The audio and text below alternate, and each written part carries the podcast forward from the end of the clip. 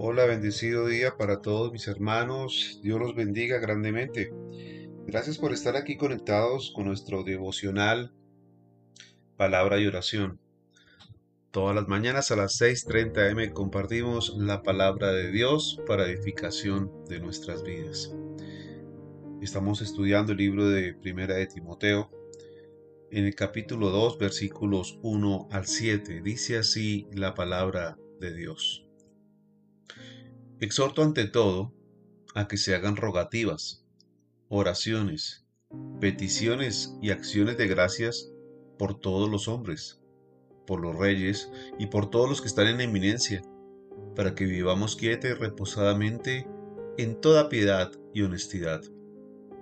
Porque esto es bueno y agradable delante de Dios nuestro Salvador, el cual quiere que todos los hombres sean salvos y vengan al conocimiento de la verdad porque hay un solo Dios y un solo mediador entre Dios y los hombres, Jesucristo hombre, el cual se dio a sí mismo en rescate por todos, del cual se dio testimonio a su debido tiempo. Para esto fui constituido predicador y apóstol. Digo verdad en Cristo, no miento, y maestro de los gentiles en fe y verdad. Amén. Palabra de Dios en 1 Timoteo 2, versículos 1 al 7.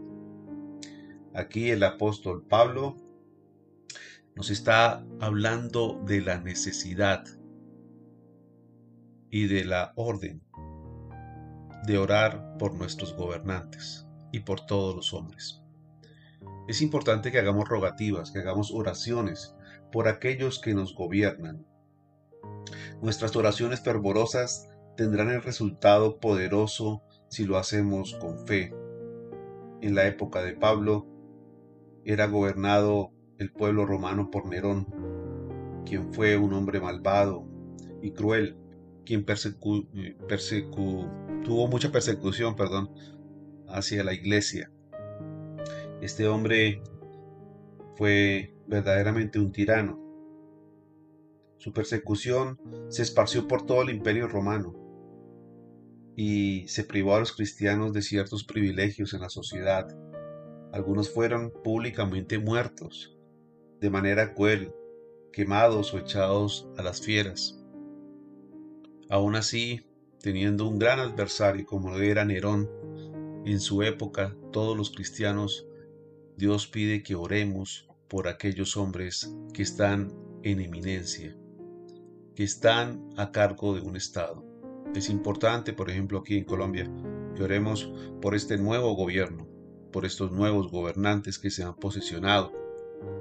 ¿Para qué? Para que vivamos quieta y reposadamente. Y sobre todo en toda piedad y honestidad, para que estos hombres y mujeres que están allí en eminencia sean piedosos y honestos.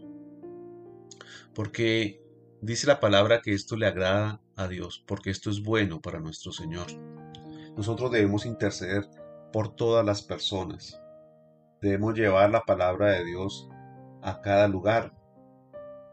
Es más fácil acordarnos de orar cuando experimentamos problemas, pero debemos orar por aquellos que están en autoridad en medio de una sociedad para que sean favorables a la difusión del Evangelio. Igualmente para que ellos se conviertan, para que conozcan la verdad y sean salvos por Dios. Porque habla aquí Pablo igualmente que precisamente Jesús es el mediador entre Dios y los hombres. Es necesario que ellos conozcan a Jesús, es necesario que ellos conozcan a Dios. Es necesario que se aparten de toda hechicería, ocultismo, brujería, y fue lo que hicieron en el acto de posesión de este nuevo gobernante. Dios gobierna incluso sobre aquellos poderes satánicos que se exhibieron en la plaza de Bolívar. Y Dios va a orar, Dios va a hacer algo en esta nación, Dios va a mostrar su poder. No sin antes, creo yo, que enviar juicio sobre aquellos que se quieran levantar en contra del pueblo de Dios. Dios ama a todo el mundo y envió a su Hijo para salvar a todos los pecadores. Nunca asumamos que alguien está fuera de la misericordia de Dios o más allá de alcanzar su ofrecimiento de salvación. Dios quiere que todos sean salvos, Dios quiere que todos lleguen al conocimiento de la verdad. Y para esto es necesario que oremos, que hagamos rogativas y peticiones por cada uno de nuestros gobernantes, para que podamos tener un país en paz, para que podamos tener un país en bendición, para que podamos tener un país temeroso de Dios. Porque como seres humanos estamos separados de Dios por el pecado y solo una persona en el universo puede pararse entre nosotros y Dios y unirnos otra vez. Ese es Jesús, que es Dios y hombre al mismo tiempo. El sacrificio de Cristo trajo nueva vida a la humanidad y es necesario que estas personas, que estos mandatarios, que estos gobernantes, que estos alcaldes, que estos senadores, representantes, ministros, presidentes y todos aquellos que sirven como gobernadores de una u otra manera al pueblo, lleguen a Cristo.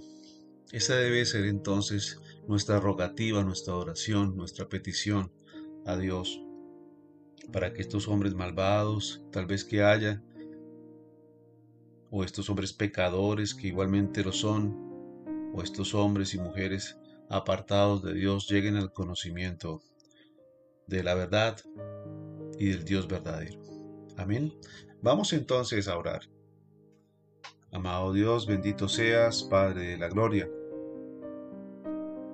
Ayúdanos, Señor, a orar y a ser diligentes en las oraciones y peticiones por los dirigentes de nuestro país, Señor. Ayúdanos, Señor, a que estas personas lleguen a tus pies, Señor, y que conozcan la verdad, Señor. Te pido, Padre Santo, que estos hombres y mujeres que están en eminencia conozcan de ti, Señor, y puedan ver tu gloria y ver que tú eres el único y verdadero Dios Ayúdanos, Señor, y destruye toda actitud o necedad de estas personas que va en contra de ti, Señor. Permítenos, Dios, Señor, por medio de tu Espíritu Santo, que sean reprendidas todas estas manifestaciones de ocultismo, de hechicería y de brujería que se han practicado, Señor, en el acto de posesión de nuestro presidente Hoy te pido, Señor, como dice la palabra, que el Señor te reprenda. A todos aquellos demonios, a todos aquellos eh, príncipes de las tinieblas que se quieren apoderar de este país, yo les digo en el nombre de Jesús, que el Señor te reprenda. Porque hay un solo Dios y un solo mediador entre Dios y los hombres, Jesucristo hombre por eso hoy venimos delante de ti, Señor, haciéndote una petición especial por este país, Señor, por estos gobernantes, Señor, para que nos alumbre la luz de Cristo, Señor, y nos permitan de esta manera entonces vivir quieta y reposadamente, con toda piedad y honestidad, en esta tu tierra, Señor. Te lo pido, Padre, en el nombre de tu Hijo amado Jesucristo, Amén y amén. Mis queridos amigos y hermanos, un abrazo y nos vemos entonces nuevamente mañana en este devocional palabra y oración. No olvides entonces compartirlo con tus amigos, conocidos y familiares a través de las redes sociales. Un abrazo para todos, bendiciones.